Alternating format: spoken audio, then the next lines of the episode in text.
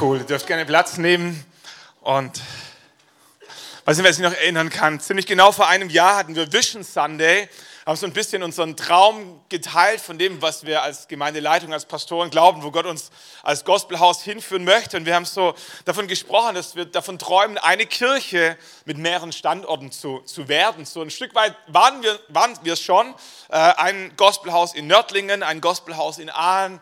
So, aber wir haben geglaubt und geträumt, dass Gott uns noch mehr Standorte geben wird äh, um noch mehr Menschen mit Gott in Kontakt bringen zu können. Und es ist super spannend, was in diesen zwölf Monaten trotz Corona und trotz Einschränkungen alles sich entwickelt hat. Und ähm, Gospelhaus Donauwörth ist in the making. So, wir sind morgen dort, tun die Räume umgestalten. Die Gemeinde möchte Gospelhaus werden und es ist eine Frage der Zeit. Wir werden vier gute Vision Nights schon dort und ein tolles Team, äh, das in Donauwörth sich trifft. Ähm, das ist richtig großartig. Äh, wenn die Bilder fertig sind, vielleicht können wir euch da mal ein bisschen mit reinnehmen. So viel passiert, ist ganz so einfach, alles immer zu kommunizieren. So, aber in Donauwörth sind wir morgen, wie gesagt, und übermorgen, wir sind das Foyer neu gestalten, die Bühne, das sich wie Gospelhaus auch anfühlt. In Schwäbisch Hall hatten wir vor zwei Wochen äh, die erste Vision Night in einer richtig coolen externen Location. Äh, Im Fassfabrik heißt es, ist so eine Stadt-Event, Kongresszentrum. Äh, konnten wir das Foyer mieten, richtig schöner, so Industrial-Style. Und dann müsst ihr mal kommen, ähm, diesen Freitag, den 23. glaube ich, ist die nächste Vision Night. Wer mal Ausflug nach Schwäbisch Hall machen möchte, wunderschöne Stadt, äh, wie Nördl Nördlingen, mittelalterliches Flair äh, und auch ganz liebe Menschen. So, auch da tut sich Großartiges. In ähm, Aalen sind es nur noch vier oder fünf Wochen, bis Jürgen Reiners mit seiner Familie aus Oldenburg umzieht. Ähm, die Stelle als Campuspastor in Aalen antritt am 1. September. Auch da freuen wir uns riesig. Und in Nördlingen sind wir ähm, dabei, auch heute nochmal einen Meilenstein zu setzen, äh, die Vereinsstruktur Struktur so anzupassen, dass dann auch alles gut funktionieren kann. Wir hatten vor, ich glaube, fünf Wochen schon eine Mitgliederversammlung. Einige von euch waren dabei, haben abgestimmt. So, ähm, all diejenigen, die heute da sind, ihr dürft auch gerne mit abstimmen, wenn ihr entweder Mitglied seid oder euch in irgendeiner Form zugehörig fühlt, dann als Nicht-Mitglied, dass wir das rein formal gut getrennt haben. Aber ähm, das wäre schön, euer Votum da zu haben. Meldet euch am Infopoint, wenn ihr es nicht schon gemacht habt. Holt euch so einen Stimmzettel ab, füllt ihn aus, legt ihn dazu. Heute Abend kann man nochmal abstimmen abstimmen und dann haben wir das auch gut eingetütet. Viele Infos sind schon geflossen, ich wiederhole nicht alles, aber es geht letztlich darum, dass wir einfach die äh, Struktur vereinsrechtlich so anpassen wollen, dass wir auch da eine Kirche mit mehreren Standorten sein können. Diese Wahl heute ist einfach nochmal die Bestätigung des Ergebnisses, das wir vor fünf Wochen schon hatten, mit einer großen Zustimmung. Ähm, rein formal juristisch ist es einfach notwendig, dass es da zwei Mitgliederversammlungen braucht. Für all diejenigen, die sich wundern, äh, warum der Stimmzettel identisch aussieht zu dem, was ihr schon vor fünf Wochen ähm, abgestimmt habt. Das soll genau so sein, damit es genauso richtig ist. Zur Predigt. Äh, wir, haben eine, eine, coole Predigtserie, wie ich finde, äh, die heißt Beziehungsweise. Äh, wir haben festgestellt, wir leben in so vielen verschiedenen Beziehungen. Äh, lass uns mal ein paar Beziehungsebenen anschauen und gucken, was die Bibel ähm, dazu sagt, wo es ein paar Tipps gibt aus der Praxis in der Hoffnung, dass uns gedient ist. Ich glaube, Glaube ist was ähm, irgendwie Abstraktes, wo man sagt, nicht alles von Glauben kann, kann wir fassen, kann man mit unserem Verstand wahrnehmen und gleichzeitig ist, ist Glaube so real und so, so konkret und so alltagsrelevant, ähm, dass es auch diese Ebene gibt und beziehungsweise wird jetzt weniger theologisch, sondern eher so ein bisschen aus der praktischen ähm, Perspektive mal drauf geschaut. Wir haben über Ehe schon gesprochen, äh, wir haben über äh, die Beziehung zu den Eltern gesprochen, wie, wie können wir Vater und Mutter ehren äh, und heute geht es um ein spannendes Thema, äh, um das Single-Sein sein. Äh, habe heute Morgen nochmal nachgegoogelt, äh, 41 Prozent der Deutschen leben in Single-Haushalten. So als jemand, der verheiratet ist, nimmt man das gar nicht so wahr. Man denkt, ähm, alle sind verheiratet, haben drei Kinder, ähm, haben irgendwie ein großes Haus oder eine Wohnung. So. Aber die Statistik sagt, dass 41 Prozent der Deutschen alleine leben als Single. Weiß ich, wie man das als Single erlebt. Ich könnte mir gut vorstellen, dass man als Single durchs Leben geht und denkt, all die anderen sind glücklich verheiratet. Alle haben einen Partner und nur ich nicht. So, die Statistik sagt, es gibt ganz viele, denen geht es wie dir, ähm, die leben auch alleine als Single. Wir wollen uns ein bisschen, bisschen anschauen, was bedeutet es denn, Single zu sein? Ähm, ich bin jetzt 41 geworden. Ich sage mal, ganz, ganz verkürzt. Äh, so die erste Hälfte meines Lebens war ich unverheiratet, Single, äh, als Kind, das noch nicht so bewusst wahrgenommen, aber doch Single gewesen. Und die zweite Jahreshälfte dann glücklich verheiratet mit Katrin seit 17 Jahren jetzt. Und musste so ein bisschen zurück überlegen und in der Predigt vorbereitet mich gefragt, was waren denn so die brennenden Fragen für mich als junger Erwachsener, als Jugendlicher in der Zeit, wo ich noch alleine war, beziehungsweise auf der Suche nach einer Partnerin. So was hat mich damals beschäftigt und ähm, letztlich waren es drei Fragen, die, die immer wieder aufgepoppt sind äh, und ich gerne mit euch so ein bisschen anschauen möchte. So für die, die Singles sind, ähm, hoffentlich um dir zu helfen, all denen, die nicht Singles sind, ähm, denk einfach mal mit für deine Kinder, für deine Enkelkinder, für deine Nichten, für deine Neffen, für Menschen, die dir wichtig sind. Manchmal kommt in so ein Gespräch mit rein und ist gut, wenn man vielleicht einen guten Tipp hat oder sogar einen göttlichen Rat. Und ganz abgesehen davon ist es auch nicht ausgeschlossen, dass Menschen, die verheiratet sind, wieder Singles werden. So ist mir auch bewusst geworden, so eine Predigt vorbereitet. Ich dachte im ersten Moment, Singles, ja, so, so, so unsere junge, junge Gemeinde, die junge Generation, haben festgestellt, nee, das stimmt gar nicht.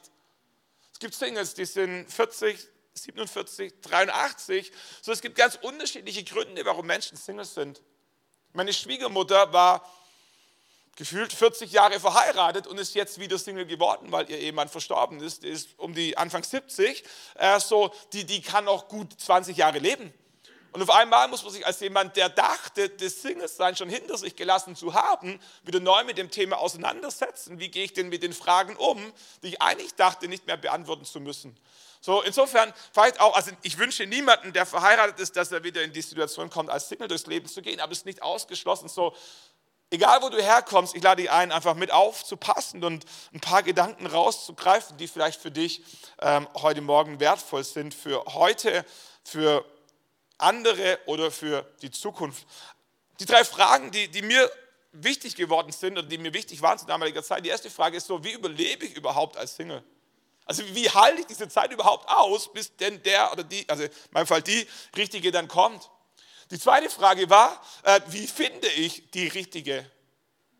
Und die dritte Frage war, ähm, wenn ich denn dann die richtige gefunden habe, wie, wie will ich es halten mit Sexualität vor der Ehe? Das sind so die drei großen Fragen und würde mal versuchen, so ein bisschen mit euch da durchzugehen und hoffentlich den einen oder anderen wertvollen Gedanken mit euch zu teilen. Das Erste, was mir wichtig ist, wenn wir uns die Frage stellen, wie überstehe ich oder wie überlebe ich die Zeit als Single, dass wir verstehen, Single sein bedeutet nicht in der zweiten Liga zu spielen. Manchmal, wirkt es so ein bisschen wie Single sein ist, äh, zweite Liga zu spielen und um Aufstieg zu kämpfen und hoffentlich irgendwann mal in der ersten Liga mitspielen zu dürfen, da wo all die Glücklichen sind. Manchmal wirkt Single sein so ein bisschen wie die Vorbereitung aufs echte Leben, wie Schule. Macht keinen Sinn, ist nicht schön, aber ist halt notwendig. Aber eigentlich wollen alle raus und schnell heiraten. So, aber, aber ich glaube, ich glaube, Single sein ist nicht die Vorstufe zum Glücklichsein, sondern man kann auch schon als Single glücklich sein. Ich sage nicht, dass es immer einfach ist, aber ich glaube, dass es möglich ist. Wenn wir die Bibel reinschauen, entdecken wir, dass es viele Menschen gab, auch in der Bibel, die Single waren. Jesus selbst war 33 Jahre Single. Jesus hat ein sinnerfülltes Leben, ein sinnvolles Leben. Jesus hat ein zufriedenes, ein glückliches Leben. Das Leben von Jesus war wertvoll als Single. Johannes der Täufer war Single. Ich meine, der ist auch mit Kamelhaaren in der Wüste untereinander gezogen. Das mag Sinn ergeben. So, aber Johannes der Täufer äh, war, war, Single. So, äh, Paulus war Single. Paulus war gebildet. Paulus war äh, nach heutigen Maßstäben erfolgreich. Er hatte Einfluss. All diese Dinge. Ähm, er hatte römisches Bürgerrecht. Paulus hatte definitiv Möglichkeiten, gut zu heiraten. Aber er hat sich entschieden, alleine zu bleiben weil es für sich, für ihn äh, in seiner Situation Sinn gemacht hat. Kommen wir nachher nochmal drauf. So was wir im Alten Testament finden wir auch ganz viele Propheten, die so wirken, zumindest wie wenn sie Single waren. So was wir entdecken ist, dass es in der Bibel Menschen gibt, die als Single ein zufriedenes, glückliches und sinnerfülltes Leben hatten. Es scheint also so, wie wenn Single sein an sich nicht das Problem ist. Aber was ein Problem ist, und das entdecken wir in der Bibel auch sehr klar, ist mit dem falschen Partner verheiratet zu sein. So, wenn du verheiratet bist, renn nicht davon. Ähm, Gott trägt da durch, Gott hilft, es gibt Wunder. All diese Geschichten ist nicht heute unser Thema. Aber für all die Singles, wenn du die Bibel liest, wirst du feststellen, Singles sein ist nicht eine Strafe und ist auch nicht der Weltuntergang. Aber was problematisch ist, ist, sich den Falschen zu nehmen, einfach nur um jemanden zu haben. Das krasseste Beispiel ist gleich Simpson, einer der, der, der Helden Gottes, die im Buch der Richter beschrieben werden. Simpson war als junges Kind von seinen Eltern schon Gott geweiht worden. Er hatte eine bestimmte Salbung, eine bestimmte Berufung, er hatte ein bestimmtes Standing und Gott hat sich zu ihm gestellt auf übernatürliche Art und Weise. Aber sein Leben und seine Berufung wurde immer dort schwierig, wo er seine Triebe nicht im Griff hatte und sich auf Frauen einließ, auf die er sich besser nicht hätte einlassen sollen. Und weil er eine exponierte Stellung hatte, litt nicht nur er, sondern sein ganzes Umfeld, in dem Fall das ganze Volk Israel, unter seinen unkontrollierten Trieben. weil ich mir als Teenager, ah, nicht, dass jemand denkt, ich war mit zwölf schon permanent verliebt, aber weil ich mir als Jugendlicher antrainiert habe, ist konsequent zu beten, Herr, wenn es nicht dein Wille ist, lass es nichts werden. Ich glaube, dieses Gebet hat mich vor ganz vielem bewahrt. Warum? Weil ich Gott mehr vertraut habe als mir selber. Du gehst als junger Mensch so durch Leben, durchs Leben und du denkst, blond, brünett ist mir egal, Locken auch so, hübsch soll es schon sein, Humor. Ähm, und, und jeder hat so seine Vorstellungen, wie er sich den oder die Richtigen so vorstellt. Und es ist ja nicht so, dass es die überhaupt nicht gäbe. Also es gibt vielleicht jetzt nicht den Traum, an den wir uns gerne backen würden, aber da rennen schon ein paar rum, wo du denkst, hm, würde ich mich drauf einlassen? So, ähm, könnte ich mich überreden lassen? So, und, und, äh, und wie als Jugendlicher gefühlt ist man ja immer verliebt, ist nur die Frage in wen. So, und dann habe ich gemerkt, Stefan, sei nicht dumm, äh, trau dir nicht zu sehr selber, aber vertrau ganz viel auf Gott. Und, und weil es ja auch so ist, dass Gott nicht permanent und jeden Tag vom Himmel spricht und sagt, die ist es und das ist nicht und alles dann immer so einfach ist, habe ich mir angewöhnt, regelmäßig zu beten. Sag Gott, wenn es nicht sein soll, lass es einfach nichts werden. Und ehrlicherweise ist es ganz lange nichts geworden. Und manchmal war ich traurig, manchmal war ich enttäuscht, manchmal gesagt, Gott, das, wär, also, das hätte jetzt wirklich Sinn gemacht. Also das verstehe ich jetzt überhaupt mal gar nicht. So, die, die wäre vielleicht sogar offen gewesen. Ich war es definitiv. So, warum ist nichts geworden? Kannst du auch ganz fromm beten, Herr, dein Wille, nicht mein Wille, sondern dein Wille geschehe, wie es Jesus im Garten Gethsemane gebetet hat. So, aber, aber nimm einfach mal diesen Gedanken mit, so Gott ist auf deiner Seite und Gott wünscht sich, dass du glücklich wirst. Oh, und, und wenn es einen Partner gibt in deinem Leben, der dich glücklich macht und den du glücklich machen kannst, so, dann, dann wird Gott der Letzte sein, der es verhindert. Gott wird es nicht erzwingen, aber Gott wird es nicht verhindern. Aber, aber Gott, wie, wie ein guter Vater, ist auf deiner Seite und, und, und er hat ein Interesse daran, dass du nicht an Falschen gerätst, weil er weiß, wenn es der Falsche ist, ist echt Horror. Manchmal denken wir so, Ehe, Ehe ist nur, nur happy clappy, aber ähm, ist auch nicht die Wahrheit. Ehe ist nicht die Lösung für alles. Paulus schreibt ähm, im Philipperbrief, ich habe gelernt, in jeder Lebenslage zufrieden zu sein. Schreibt er als Single, nicht als Ehetipp, äh, aber, aber über sein ganzes Leben. Und ich fand das so spannend, wie, wie er beschreibt, ich habe gelernt, zufrieden zu sein. Das ist mir nicht vom Himmel geschenkt, das ist nicht angeboren, das ist nicht eine genetische Veranlagung, sondern ich habe es mir antrainiert. Genauso wie wir eine Sprache lernen, wie wir rechnen lernen, wie wir ein Musikinstrument lernen, wie wir kochen lernen, hat Paulus für sich gelernt, zufrieden zu sein. Ich sage mal, auch als Single. Und es ist so wichtig, so wichtig, dass wir lernen, zufrieden zu sein, ob als Single oder als Verheirateter. Weil wenn du als Single nicht glücklich wirst, wirst du als Verheirateter auch nicht glücklich werden. Mach dir keine Illusionen. Dein Partner ist nicht dafür da, um dich glücklich zu machen. Das ist ein schönes Beiwerk. Also, aber, aber es ist unsere eigene Aufgabe, zu lernen, zufrieden und glücklich zu sein. Mit viel Geld und mit wenig Geld. Mit einem Job und ohne Job, mit Kindern und ohne Kinder, und mit Haus und ohne Haus und mit Auto und ohne Auto. Und wisst ihr, es gibt so Menschen, die, da, hat man so das Gefühl, wenn mit ihnen spricht, das Glück wartet immer in zehn Jahren. So, ähm, wenn, ich, wenn, ich verheiratet bin, dann bin ich auch glücklich. Und dann sind sie verheiratet und dann ist, wenn ich endlich ein Kind habe, dann werden sie schwanger und dann ist, boah, wenn die Schwangerschaft endlich vorbei ist, wenn die Kinder endlich durchlaufen, wenn die Kinder endlich groß sind, wenn die Kinder endlich wieder zurückkommen, wenn ich endlich in Rente bin, wenn das Haus endlich ab ist, kennst du so Menschen? Das Glück wartet immer hinter der nächsten Ecke, aber ist nie hier, ist nie greifbar. Warum?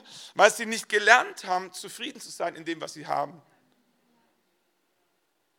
wenn ich heute so, ich jetzt mal, als Pastor ist man nicht reich, aber wenn ich heute so anschaue, Haus, Garten, Auto, ich denke mir, wie konnte ich als Student überhaupt überleben? Kennst du die Zeiten noch? Wo, wo du glücklich warst, wenn, wenn, wenn, wenn, die, wenn die Brotscheiben vom Lidl erst drei Tage alt waren. Denkst du, Mensch, die sind noch fast frisch. Und die Wurst nicht geschimmelt und, und, also, und, und warmes Essen, eine Tiefkühlpizza. Und denkst, oh, wie herrlich. Und, und wir haben gelernt, zufrieden zu sein. Es ist möglich, Zufriedenheit zu lernen in dem, wo wir stehen. Äh, und ich glaube, es ist wichtig, als Singles zu lernen, zufrieden zu sein, bevor wir verheiratet sind. Es ist mühsam, mit jemandem verheiratet zu sein, der nicht gelernt hat, zufrieden zu sein, alleine. Super anstrengend. Warum? Weil Ehe eben nicht die Lösung für alles ist. Ehe bedeutet nicht nur, nicht nur Liebe und Romantik und Erotik und all diese Geschichten. Ehe bedeutet auch den doppelten Berg, an Wäsche. Noch mehr schmutziges Geschirr. Noch ein Brotler am Tisch. Noch jemand, dem nicht alles Essen schmeckt. Noch jemand, der müde nach Hause kommt, noch jemand, der krank ist und gepflegt werden will, noch jemand, mit dem er die Termine absprechen muss, noch jemand, bei dem er die Hobbys hinten anstellen muss, noch jemand, auf den man Rücksicht nehmen muss. So Ehe ist nicht die Lösung für alles. Es ist so ein bisschen wie, ähm, wie beim Pool. Das ist ja gerade so ein Trend, jeder hat einen Pool im Garten, wir haben auch einen und das ist grandios. Ich genieße meinen Pool immer dann, wenn ich auf der Luftmatratze liege und niemand sonst drin ist, nur ich. Und die Sonne scheint. Weißt du, wie oft das der Fall ist? So oft. Weißt du, wie oft ich um den Pool rumrenne und den Dreck rausfisch und die Klotabletten und die Poolheizung anschalt und aufbauen und abbauen und winterfest machen und reparieren und Löcher flicken, all diese Geschichten und Wasser nachfüllen. Das, das ist wie beim Handy. Die Handys kriegst du günstig nachgeschmissen, aber dann zahlst du jeden Monat. Beim Pool ist genauso. Das ist ein Fass ohne Boden. So, und ja, ein Pool ist großartig, aber ein Pool ist nicht nur, nicht nur Vergnügen. Und eine Ehe ist großartig, es ist ein Riesengeschenk, aber es ist auch Arbeit. Kostet auch Energie, kostet auch Nerven. So, ich will dir nicht Ehe schlecht machen, um dein Single-Sein besser dastehen zu lassen, aber ich will dir die Illusion nehmen, zu denken, du kannst nicht glücklich sein, weil du Single bist. Paulus sagt, ich habe gelernt, zufrieden zu sein in jeder Lebenslage. Ein Spruch, den ich gefunden habe im Internet, der mir gut gefallen hat, Heißt, wer Single ist, ist nicht zu schwach für eine Beziehung, sondern stark genug, um auf den Richtigen zu warten. Manchmal schämen wir uns dafür, dass wir Single sind und haben das Gefühl, das ganze Umfeld schaut irgendwie auf uns herab und denkt, ja, keiner wollte dich. Aber das ist nicht die Wahrheit. Single zu sein, wisst ihr, ich sage es mal überspitzt, wenn es drauf anlegst, da draußen gibt es vier Milliarden Männer oder Frauen, je nachdem, was du suchst, so ist nicht schwierig, irgendeinen zu finden. Aber es braucht Mut, all den falschen Nein zu sagen und auf den richtigen zu warten. Und insofern ist Single sein nicht eine Form von Schwäche oder Unattraktivität oder irgendwas, was der Teufel dir einreden will, sondern Single sein bedeutet, mutig genug zu sein, alleine zu bleiben, bis der Richtige kommt. Insofern ist Single sein nicht eine Niederlage, sondern es ist auch eine Auszeichnung. Es spricht für dich, dass du sagst, ich halte es aus, ich bin es mir wert, weil, weil nichts ist schlimmer, als mit dem Falschen verheiratet zu sein. Zweite Frage, wie finde ich den richtigen Partner? Ich glaube, die bessere Frage würde lauten, wie widerstehe ich den Falschen? Wenn wir uns die Frage stellen, wie finde ich den Richtigen, dann impliziert es so indirekt, ohne dass wir es sagen wollen, wie, wie wenn es nur den einen Richtigen gäbe. Und manchmal glauben das sogar, wie wenn es nur einen einzigen Prinzen auf diesem Planeten gäbe und hoffentlich spricht er nicht Chinesisch, weil dann könnten wir uns nie unterhalten und so. Ähm, ich glaube nicht, dass das das Konzept von Ehe ist, das wir in der Bibel finden. Ich glaube, was wir schon in der Bibel finden, ist, dass es richtige Partner gibt und dass es falsche Partner gibt. ich glaube nicht, dass die Bibel davon spricht, dass es nur einen einzigen richtigen. Lass uns das mal einmal durchdenken. Wenn, wenn, wenn es so wäre, dass es nur den einen richtigen für dich gäbe, was machst du, wenn das ein Vollpfosten ist und der Gottes Stimme nicht hört? Du machst alles richtig dein ganzes Leben.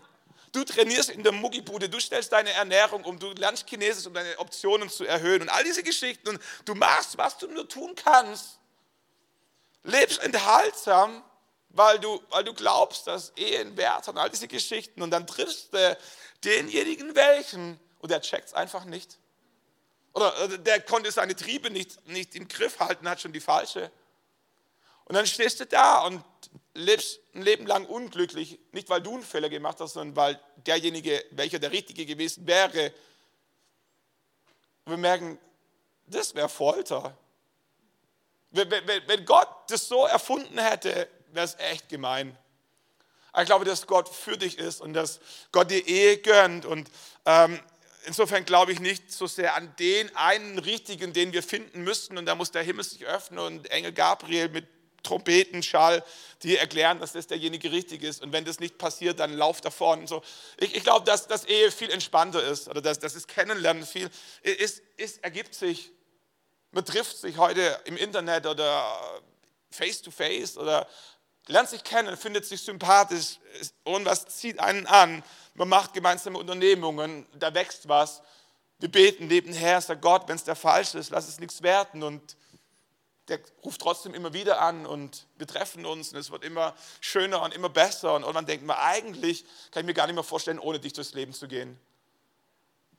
Äh, äh, also bei, bei mir hat kein Engel angeklopft, bei mir hat keine Stimme vom Himmel irgendwie, kein Traum und trotzdem war es für mich und Katrin so offensichtlich klar, dass es ein guter Deal ist. Also nicht wirtschaftlich, sondern wobei auch wirtschaftlich das nicht ganz schlecht war. Also ähm, ich, war ja Student ich war ja Student und was ich hatte, waren eben diese vier Scheiben Brot von Lidl und ein paar Euro 50 auf dem Konto. Und, und Katrin äh, war 16, hatte nie studiert, äh, aber ist kein Nachteil. Hatte sechs, sieben, acht Jahre gearbeitet, bisschen was angespart, zu Hause gelebt. So. Also, was ich sagen will, es gibt so unterschiedliche Lebensläufe. für uns war es ein großartiger Match. Katrin hatte ein bisschen was, ich hatte gar nichts und gemeinsam, genau, ähm, als ich gesagt ich, ich, am Anfang habe ich nur 50 Prozent verdient, sie hat 100 Prozent gearbeitet, ähm, da hat sie uns ernährt und dann, gesagt, und dann haben wir Kinder, dann ernährst du die Familie und tatsächlich ist so gekommen. Und wie auch immer, ähm, was ich sagen will, es, es gibt so unterschiedliche Geschichten, jede einzelne ist individuell. Ähm, ich möchte einfach auch Mut machen als Single, mach es nicht zu kompliziert. Mach es nicht zu billig, äh, also nimm, nimm Gott da mit rein, äh, aber, aber überlass auch nicht alles Gott. Manchmal braucht es auch Mut, manchmal muss man Anruf machen, manchmal muss man zurückschreiben, manchmal muss man auf die Knie gehen. So, ähm, das macht nicht alles Gott für uns, sondern da, da dürfen wir auch was zu beisteuern. Ähm, so, ich glaube, dass, dass, dass diese Angst, diese ganz große Angst, wenn ich einen Fehler mache, würde ich bestraft werden dafür fast schon, dass es nicht, nicht Gottes Idee ist. Weißt du, wer diese Geschichte kennt aus dem Alten Testament, wo Gott Jona beruft, nach Ninive zu gehen, um dort zu predigen, sage ich mal ganz verkürzt. Und Jona möchte partout nicht nach Ninive und geht deswegen in ein Schiff nach Tarsus, komplett entgegengesetzte Richtungen, mitten auf dem Ozean oder Mittelmeer. Ähm, kommt ein Riesensturm und das Schiff droht zu kentern äh, und Jona wird über Bord geworfen und kämpft ums Überleben. Und manchmal ist das Gefühl, das ist so unser Bild, äh, wenn wir vor Entscheidungen stehen, sind wir gelähmt, wie, wie, weiß nicht, wie wer, wie die Maus, die vom Elefanten steht. Oder so, wir, wir haben, haben so Schockstarre und wenn Gott nicht spricht, sind wir, sind wir handlungsunfähig. Weil wir Angst haben, wenn wir die falsche Entscheidung treffen, wird es uns wie Jona ergehen. Da kommt ein Sturm und die Strafe Gottes und alles wird ganz elendig. Aber es ist nicht die Botschaft dieser Geschichte. Also abgesehen davon, die Botschaft der Geschichte ist, dass Gott unheimlich gnädig ist und sogar die Menschen in Nineveh liebt, die völlig neben der Spur waren. Äh, aber auch die Geschichte von Jona mit dem Schiffbruch und all diese Geschichten ist nicht die, dass, dass, dass wir bestraft werden, wenn wir eine falsche Entscheidung treffen. Die Geschichte von Jona ist die, dass Jona ganz genau wusste, dass Tarsus nicht das ist, was Gott für ihn vorgesehen hat. Gott hatte gesprochen. So, das Problem ist nicht, wenn Gott schweigt und du eine eigene Entscheidung triffst. Das Problem ist, wenn Gott gesprochen hat und du bewusst eine andere Entscheidung triffst. Das war die Geschichte von Jona. Gott hatte gesprochen, geh nach Ninive und Jona hat es bewusst ignoriert, ist nach Tarsus und die Folgen waren fatal. Aber Gott war gnädig. Und, und, und das gleiche Prinzip, glaube ich, glaube ich, erleben wir auch in Beziehungen. Ah, als Pastor bin ich völlig tiefenentspannt, wenn jemand vor mir sitzt und sagt, ich weiß nicht, ob es der Richtige ist, Gott spricht nicht. Ich sage, sei entspannt, folge deinen Gefühlen. Äh, so bete, Herr, wenn es dir falsch ist, lass nichts werden. Aber mach es nicht so kompliziert. Geh einfach einen Schritt nach dem anderen und guck, wie es sich entwickelt schwierig, meiner Erfahrung nach, sind immer die Ehepaare, die irgendwann vor einem sitzen und, und die Hütte brennt und du fragst, ja, was, wo, ist denn das Problem? Und dann schildern sie eben das Problem, du schaust sie an und sagst, ja, und äh, ist das jetzt seit zwei Wochen so oder seit zwei Jahren? Nee, das ist schon immer so. Und ich denke mir, ja, wenn es schon immer so ist, äh, hast du das vor der Ehe auch schon gewusst? Ja, klar. Sag, wieso hast du dich drauf eingelassen? Ja, ja ich, wusste, ich wusste, Gott will das denn, aber ich wollte es so sehr. Das sind die Geschichten, die mir am meisten wehtun. Wenn Menschen vor dir sitzen und sagen, Gott hat gesprochen und ich wusste, ich soll es nicht tun. Ich habe es trotzdem gemacht. Das sind in der Regel die schmerzhaften Geschichten. So, lange Rede, kurzer Sinn. Wenn Gott spricht, wenn Gott spricht, hör genau hin. Wenn Gott nicht spricht, sei ganz entspannt, folge deinen Gefühlen. Und vielleicht nimm noch so ein paar Grundprinzipien mit. Die Christen sagen immer, ähm, wenn du einen Partner suchst, suchen Christen. Und ich weiß, was die meinen und ich finde es auf der einen Seite richtig und auf der anderen Seite finde ich es voll falsch.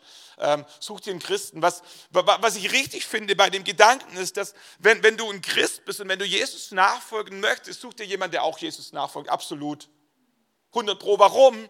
Weil Glaube kein Hobby ist, sondern, sondern, sondern eine Weltanschauung, ein, ein Lebenskonzept. Glaube ist mehr als ein Hobby.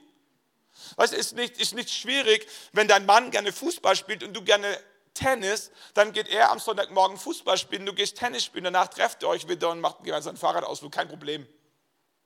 Ist auch nicht schlimm, wenn, wenn, wenn der eine die Musik hört und der andere die Musik, dann darf der eine das hören und der andere das hören. Aber, aber wenn der eine gläubig ist und der andere nicht, ist das Problem, dass Glaube eben nicht ein Hobby ist und dein ganzes Leben durchzieht. Dein Glaube, dein Bild von Gott prägt deinen Umgang mit Finanzen, prägt deinen Umgang mit deinen Kindern, prägt deinen Umgang mit Wahrheit und mit Treue, er prägt deinen Umgang mit Sorgen und mit Zukunftsfragen. Und dein Glaube durchdringt jede Pore deines Lebens. Und deswegen ist es so schwierig, mit jemandem zusammen verheiratet zu sein, der nicht deinen Glauben teilt, weil du, weil du das nicht separieren kannst und sagen, dann gehe ich am Sonntag in die Kirche und du kochst schon mal und dann treffen wir uns wieder, sondern das durchdringt dein ganzes Leben. Die Frage, wie du deine Kinder erziehst, wie sie getauft werden, wie sie konfirmiert werden, wie sie, all diese Geschichten, dein Umgang mit Geld, ich wiederhole mich. So, deswegen ist ein Ja. Wenn, wenn du doch die Chance hast, wenn es in deiner Hand liegt, und, und, du, und du Jesus lieb hast, such dir jemanden, der auch Jesus lieb hat. Und gleichzeitig finde ich die Aussage insofern falsch, weil, weil sie es zu verkürzt und zu sehr vereinfacht nach dem Motto, wenn er Christ ist, ist alles gut. Und ich glaube, die Frage ist nicht, ob er, ob er auch Jesus lieb hat, sondern die Frage ist, ob er mit derselben Leidenschaft und derselben Intensität und derselben Berufung Jesus nachfolgen möchte wie du. Mal ein Beispiel. Wenn, wenn, wenn, du, wenn du in deinem Herzen eine Berufung empfindest, nach Grönland zu gehen, um den Eskimos von Jesus zu erzählen, such dir einen Partner, der es auch will. such, such, dir nicht jemanden, der auch gläubig ist und auch Jesus lieb hat, und, sondern such dir jemanden, der, der dieselbe Berufung, dieselbe Intensität leben möchte wie du. Ohne zu sagen, das eine ist besser. Also wer in Grönland Christ ist, ist nicht besser als der, der in Deutschland Christ ist. Aber du verstehst das Bild. Wenn, wenn, wenn du sagst, mein Glaube bedeutet für mich, dreimal im Jahr in die Kirche zu gehen und in zwei Groschen in die Kollekte reinzuwerfen, such dir jemanden, der das mit dir teilt und dann lebst gemeinsam.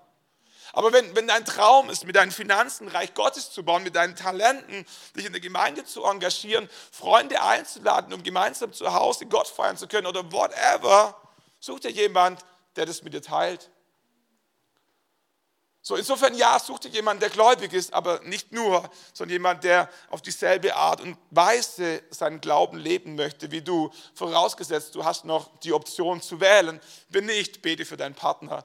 Gott kann vieles tun, haben wir auch schon oft erlebt. Segne ihn, ähm, lauf nicht davon. All diese Geschichten. Noch ein Gedanke zu der Frage, wie finde ich den richtigen Partner? Was, was, was mir geholfen hat, ist ähm, zu verstehen, niemals eine Beziehung einzugehen mit jemandem, wo ich mir nicht vorstellen könnte, sie zu heiraten. Ich sage es nochmal, fang niemals eine Beziehung an, auch nicht ein Date, mit jemandem, wo du von vornherein dir nicht vorstellen kannst, sie zu heiraten. Was nicht bedeutet, dass du beim ersten Date schon wissen musst, die heirate ich, das weiß niemand von uns. Also wenn, dann lauf auch ganz schnell davon. ist auch komisch. Äh, so, ja, geht deinen Weg, lernt euch kennen, all diese Geschichten. Aber wenn du an irgendeinem Punkt in eurer Beziehung merkst, da gibt es eine rote Linie, da gibt es No-Go. Never ever will ich die Person heiraten wollen. Weil sie zu den Eskimos will, weil sie die eigene Mama schlecht behandelt, weil sie, weiß ich nicht. Einfach es gibt hundert Gründe. Frisuren kann man ändern, Kleidungsstil kann man auch ändern, man kann auch abnehmen, aber es gibt Punkte, wo du merkst, das geht einfach nicht. Jemand will fünf Kinder und du willst keine Kinder oder ja. Und ich verstehe, dass als Single die Versuchung groß ist, einfach das Date mitzunehmen. Jemand, der dich abholt, ein schönes Auto hat, dir die Türe aufhebt, deine Kinokarte bezahlt, danach schön essen geht und denkst, es war ein richtig schöner Abend. Heiraten würde ich nie, ähm, aber gemeinsam in Urlaub fahren, das, wär, das würden wir schon noch machen.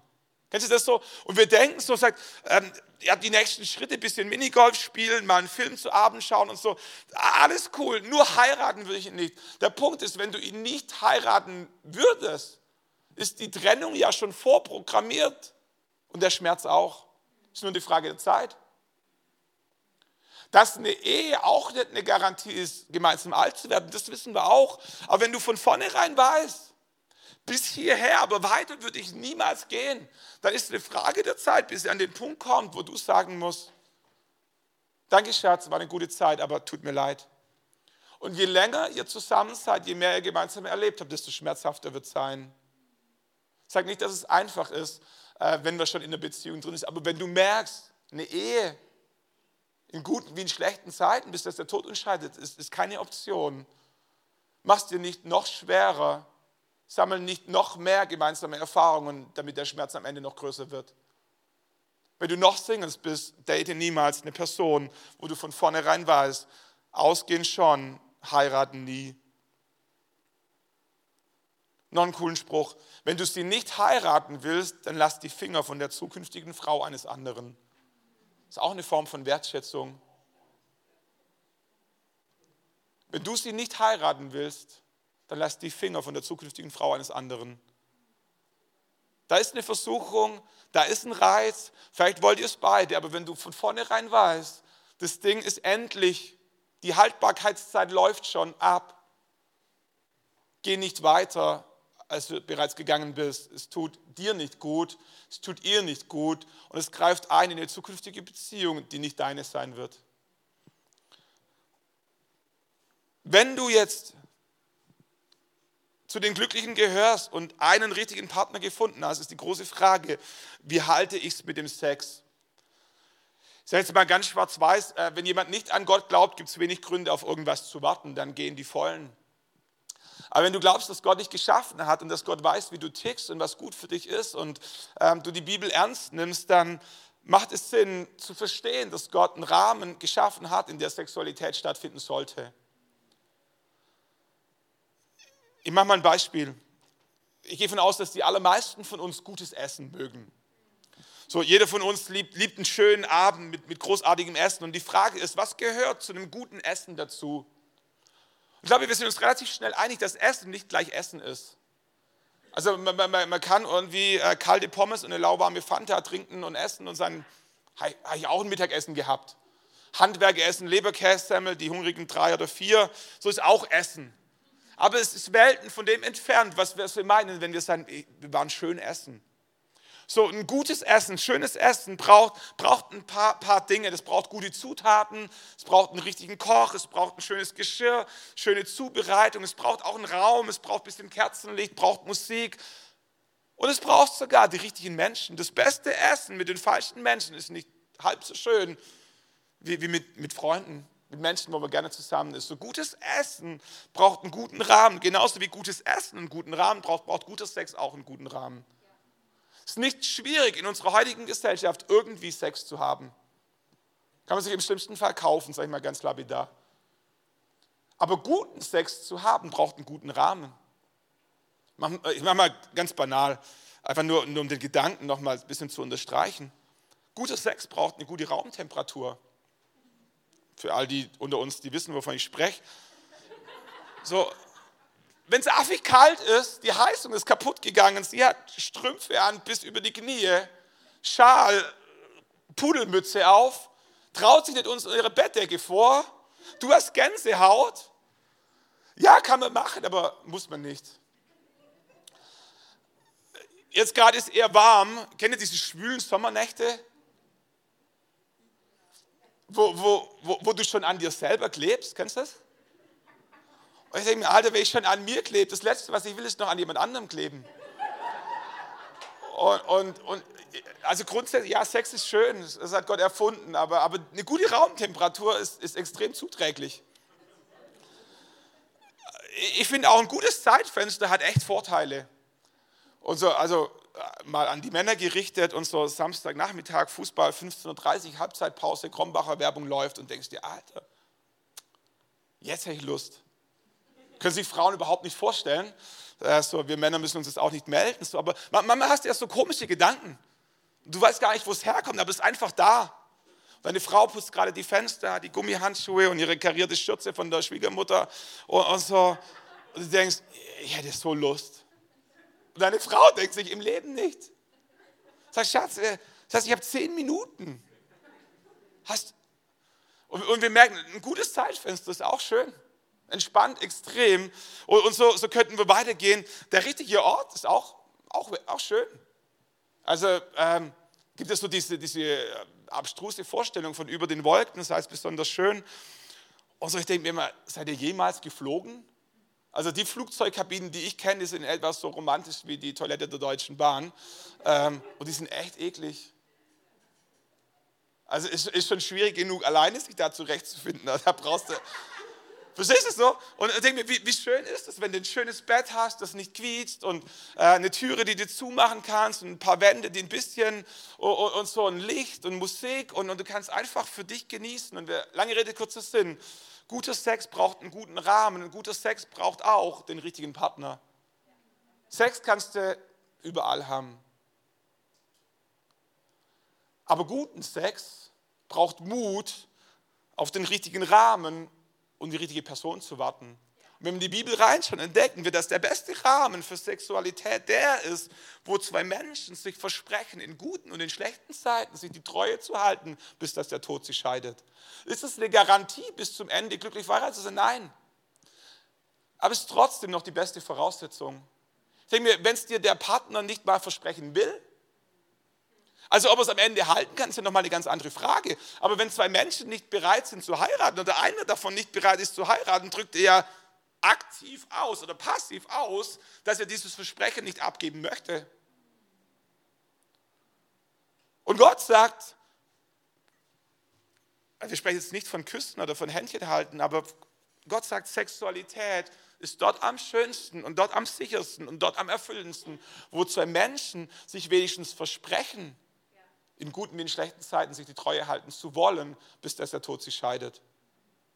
Was die Bibel auch beschreibt, ist, dass es einen Teufel, einen Widersacher gibt, der umhergeht, um zu rauben, zu stehlen und zu vernichten, wo er nur kann. Und das Interessante ist, dass der Teufel versucht, überall, in allen Bereichen, das zu faken, was Gott gedacht, erfunden hat. So, Gott, Gott hat, Geld ist nicht böse. Geld ist ein Riesensegen. Was versucht der Teufel? Er versucht dich nicht von Geld fernzuhalten, sondern er versucht, dass Geld dein Leben regiert. So in allen anderen Bereichen auch. Sexualität ist wunderschön. Hat Gott für dich und für mich gemacht. Großartig. Was versucht der Teufel? Er versucht dich nicht impotent zu machen, sondern er versucht deine Sexualität zu missbrauchen, in, zu kanalisieren in Wege, wo es dir nicht gut tut, sondern wo es dich zerstört. Ich glaube, wir alle sind uns einig, wenn wir, wenn wir das ist keine seelsorgerliche Aussage, einfach plakativ, so, wenn wir von Missbrauch und von Vergewaltigung sprechen,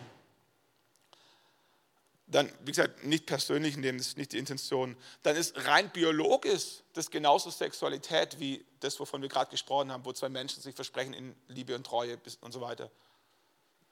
Aber während das eine segnet, verbindet und befriedigt, ist das andere bestialisch, diabolisch und zerstörerisch bis zum Anschlag wo, wo, wo Sexualität mit Zwang und Gewalt verbunden ist, ob es in der Ehe ist oder außerhalb der Ehe, ist nicht das, was Gott für dich gedacht hat. Und was die Gesellschaft uns, uns versucht deutlich zu machen, ist, dass, dass ja, da gibt es einen Bereich, da ist Sexualität zerstörerisch, aber alles andere happy clappy.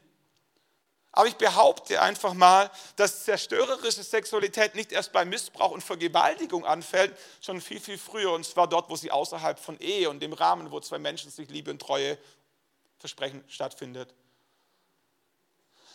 Da gibt es diese Ebene, wo Mädchen abgefüllt werden, um irgendwie schnell ein Quickie zu machen. Da gibt es diese One-Night-Stand, wo du am nächsten Tag nicht mal die Telefonnummer hast jetzt diese Beziehungen, die sich so toll anfühlen wie der Traumprinz. Und das haben alle anderen auch gedacht, aber am Ende war es doch nicht das eine wahre. Und dieses Spektrum, wo, wo Sexualität zerstörerisch ist für, für deine Seele, ist viel größer als das, was die Gesellschaft uns versucht zu vermitteln. Wenn wir in die Bibel reinschauen und die Bibel ernst nehmen, dann entdecken wir, dass eigentlich der einzige Rahmen, wo Sexualität erfüllend und befriedigend ist, da ist, wo, wo zwei Menschen in Ehe zusammenleben. Ist nicht die Garantie, aber ist die beste Voraussetzung Viele Christen sagen, wo spricht denn Jesus über, über Sex vor der Ehe? Und die Wahrheit ist, er spricht fast nie über Sex vor der Ehe. Bestenfalls von, von Unzucht und von Ehebruch und, und von Dingen, die er nicht gut findet. Aber was wir verstehen müssen, ist, von welchem Ehebild oder Eheverständnis Jesus ausgeht zu seiner damaligen Zeit. Wir kennen vielleicht die Weihnachtsgeschichte. Da heißt es in Matthäus Evangelium 1, Vers 18, mit der Geburt Jesu Christi aber verhielt es sich so, Maria, seine Mutter, war mit Josef verlobt, noch bevor sie zusammengekommen waren, zeigte es sich, dass sie schwanger war vom Heiligen Geist. Was, was lesen wir hier? Wir lesen, dass Josef und Maria erstens verlobt waren und zweitens noch keinen Sex hatten. Das müssen wir verstehen, die Verlobung zu damaliger Zeit war, war nicht ein, ein, ein, lockeres Versprechen bei einem Candlelight, eine Verlobung zu damaliger Zeit war ein Rechtsgeschäft. Da war Papa und Mama dabei, da hat man sich getroffen, den Brautpreis ausgehandelt. So eine Ehe war rechtsgültig. So, deswegen, deswegen kämpft Josef auch später in der Geschichte so sehr ähm, und überlegt sich, wie er denn Maria entlassen kann, ohne dass es ihr schadet, weil er das eigentlich nicht möchte. Aber er hat für sich verstanden, einfach davonlaufen ist, ist, äh, ist eine Verlobung, da hat ein Recht, da wurde der Brautpreis und all diese Geschichten. So, so eine Verlobung war bei weitem rechtlich gültiger oder bindender, als wir das heute erahnen, in dem, wie wir Verlobung verstehen. Und obwohl Josef und Maria schon so eng aneinander gebunden waren, hatten sie trotzdem noch keinen Sex. Warum? Weil sie noch nicht verheiratet waren. So, heute denken wir ganz schnell, wir sind ja schon ein halbes Jahr zusammen, fühlen uns wie ein altes Ehepaar und, und denken, da muss ja alles möglich sein. Möglich ist alles, als die Frage, ob es gut tut. So, das Bild, in dem Jesus Ehe denkt, ist das Bild, das ich gerade beschrieben habe, dass es eine Verlobung gibt, die rechtsgültig ist und dass zwei Menschen trotzdem warten bis zum Sex, bis sie offiziell verheiratet waren. Aus diesem Grund spricht Jesus ganz wenig über Sex vor der Ehe, äh, weil das damals gesellschaftlich eigentlich klar definiert war. Was Jesus macht, ist, er spricht generell von Unzucht, äh, was Sexualität meint, außerhalb des Rahmens, den Gott definiert hat, was für die damaligen Menschen auch wiederum klar war. Insofern ist es verkürzt zu denken oder zu behaupten, die Bibel würde nichts zu sagen. Die Bibel sagt da sehr wohl was dazu, aber aus einem anderen Kontext, wie wir ihn heute kennen und deswegen vielleicht nicht so nachvollziehbar für uns heute. So, lange Rede, kurzer Sinn. Ähm, guter Sex braucht einen guten Rahmen. Gott gönnt dir Sex von ganzem Herzen. Der Teufel gönnt es dir auch, aber Gott wünscht sich, damit Sexualität dich glücklich macht, befriedigt und verbindet. Wenn der Teufel möchte, dass Sexualität dich aushöhlt, leer zurücklässt, körperlich befriedigt, aber innerlich leer.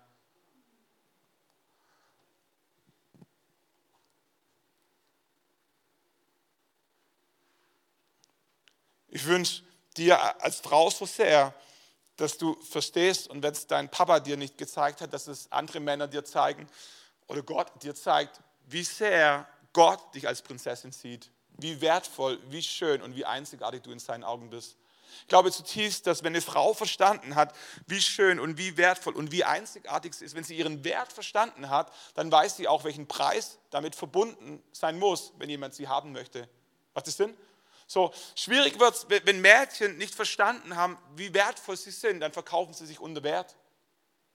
Und ich wünsche mir so sehr, dass unsere Tochter, die Sarina, ich sage nicht, dass wir alles richtig machen, aber ich wünsche es mir, dass, dass ich als Papa sie so gut behandle, so wertschätzend, dass jeder Magger überhaupt keine Chance hat. Weil ich sage, wie du mich anschaust, im Leben nicht. Mein Papa hat mir gezeigt, ich bin schön, ich bin wertvoll, ich bin einzigartig, bin eine Prinzessin und Prinzessinnen müssen erobert werden. Das zeigen uns schon die Märchen. Ich glaube tatsächlich, ohne eine Frau zu sein, dass in der Tiefe des Herzens einer jeder Frau der Wunsch steckt, als Prinzessin behandelt zu werden und erobert zu werden. Nicht nur geraubt, nicht nur mitgenommen, nicht nur abgefüllt, sondern erobert zu werden. Dir als Mann, uns als Männern wünsche ich, dass wir verstehen, wie kostbar die Frauen sind, mit denen wir umgeben sind dass sie sie dementsprechend behandeln, die Türe aufhalten, die Jacke reinhalten, wertschätzen, sprechen, all diese Dinge. Und ich glaube, dass ein Teil dessen ist, eine Frau wertvoll zu behandeln, sie als Person zu lieben und nicht nur ihren Körper. ich glaube, die beste Zeit deiner zukünftigen Frau, das zu zeigen, dass du sie liebst und nicht nur ihren Körper, ist vor der Ehe. Indem du deine Triebe im Griff hast und du sagst, Schatz, ich habe dich lieb, gehe gerne mit dir Fahrrad fahren, ich höre dir gerne zu, ich drücke dich gerne, ich koche gerne, ich putze gerne mit dir, ich möchte mein Leben mit dir verbringen, unabhängig davon, ob wir Sex haben oder nicht. Wisst ihr, in jeder Ehe wird es Situationen geben, wo Sex nicht möglich ist. Sie hat ihre Tage, er hat Durchfall, sie ist schwanger, er ist auf Geschäftsreise, da liegt ein Kind mittendrin, du bist völlig umnächtigt. Es gibt tausend Gründe, warum Sexualität auch in der Ehe nicht immer auf Knopfdruck funktioniert. Und das Beste, oder, oder, oder was so wichtig ist in diesen Phasen, wo Sexualität nicht möglich ist, ist, dass der andere weiß, ich bin trotzdem geliebt. Dass du als Ehemann drei Wochen nach Hamburg auf Geschäftsreise kannst ohne dass deine Frau Angst hat, was du dort oben machst? Wann ist die beste Zeit, ihr das zu beweisen? Vor der Ehe, indem du ihr zeigst, ich habe Triebe, aber ich habe sie im Griff. Mich kann man drei Wochen allein nach Hamburg lassen, musste keine Angst haben. Was für ein Geschenk für eine Ehe. Was für ein Geschenk für eine Frau, sie zu lieben und zu ehren, ähm, auch vor der Ehe.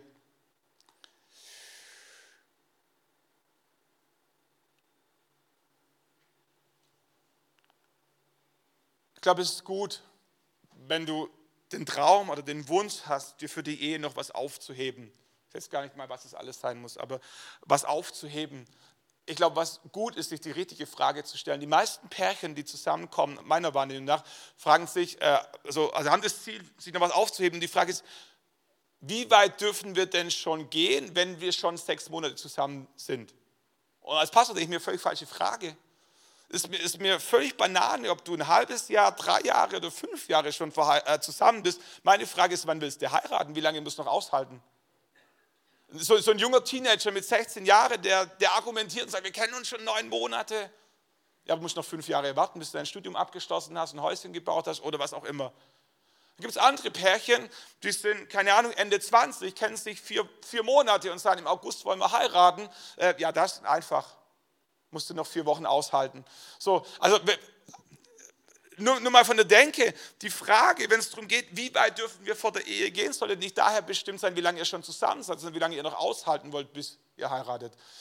Müsst ihr für euch definieren und ausrechnen, aber einfach nur als Denkanstoß. Was mir auch noch wichtig ist zu sagen, da komme ich auf die Zielgerade.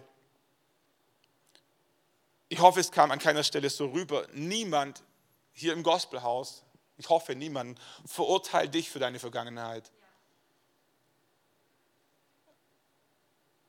Wenn wir die Bibel reinschauen, entdecken wir, dass, dass Jesus gnädig ist, dass Jesus barmherzig ist, dass Jesus ein Gott der zweiten Chance ist. Äh, und ob es die Ehebrecherin war oder ob es der Zöllner war oder egal wer, Jesus hatte Liebe und Gnade für alle, so viele, dass es die Religiösen nicht packen konnten und ihn deswegen ans Kreuz nagelten. Und als Gospelhaus wollen wir gerne ein Ort der Gnade sein ähm, der sicherste Ort für Menschen, die in Sünde gefallen sind, in der ganzen Stadt. Und wie immer deine Vergangenheit ist, niemand verurteilt dich für deine Vergangenheit, aber was, was unser Wunsch ist, dass deine Zukunft mit Jesus gesegnet ist. Und egal, was gestern war und letzte Woche war, Jesus ist gekommen, um dir zu vergeben, um dir einen Neuanfang zu ermöglichen. Äh, und wenn wir einen Beitrag leisten können, total gerne. Ben darf schon mal nach vorne kommen, möchte einen Gedanken noch mit reinlegen. Niemand weiß genau, wie lang die Zeit ist oder sein wird, bis wir den Partner finden, den wir dann heiraten werden. Ich glaube, das Beste, was wir tun können, ist in dieser Zeit, in der wir warten, zu der Person zu werden, nach der die Person, nach der wir suchen, sucht. Wenn du schon Single sein musst, dann nutzt die Zeit, um zu der Person zu werden, nach der die Person, nach der du suchst, sucht. Ich weiß nicht, nach welcher Person du suchst, ob du einen Landwirt suchst, ob du einen Doktor suchst, ob du einen Musiker suchst, ob du dir einen Norweger wünschst eine blonde Schwedin. So, aber nutzt die Zeit, bis die Person dir über den Weg läuft, um die Person zu werden, nach der die Person sucht. Was für ein Drama, wenn ihr zwei euch begegnen würdet in vier Wochen, in vier Monaten. Es wäre deine Chance gewesen, aber du hast verpasst, eine Kindheit aufzuarbeiten, traumatische Erlebnisse unter die Füße zu kriegen. Du hast verpasst, ein paar Kilo abzunehmen. Du hast verpasst, die Sprache zu lernen, um euch verständigen zu können. Du hast verpasst, dein Jetzt in den Griff zu kriegen. Du hast verpasst, ein paar Euro anzusparen, um die Kosten zu bezahlen, von A nach B zu fahren. Du hast verpasst, die Person zu werden, die du hättest werden können. Und dann kommt die Person, nach der du ein Leben lang Ausschau gehalten hast, und sie findet dich nicht, weil du nicht derjenige bist, nach dem sie gesucht hat. Ich hoffe, ihr versteht den Gedanken. Natürlich wissen wir nicht, nach wem die Person, nach der wir suchen, sucht.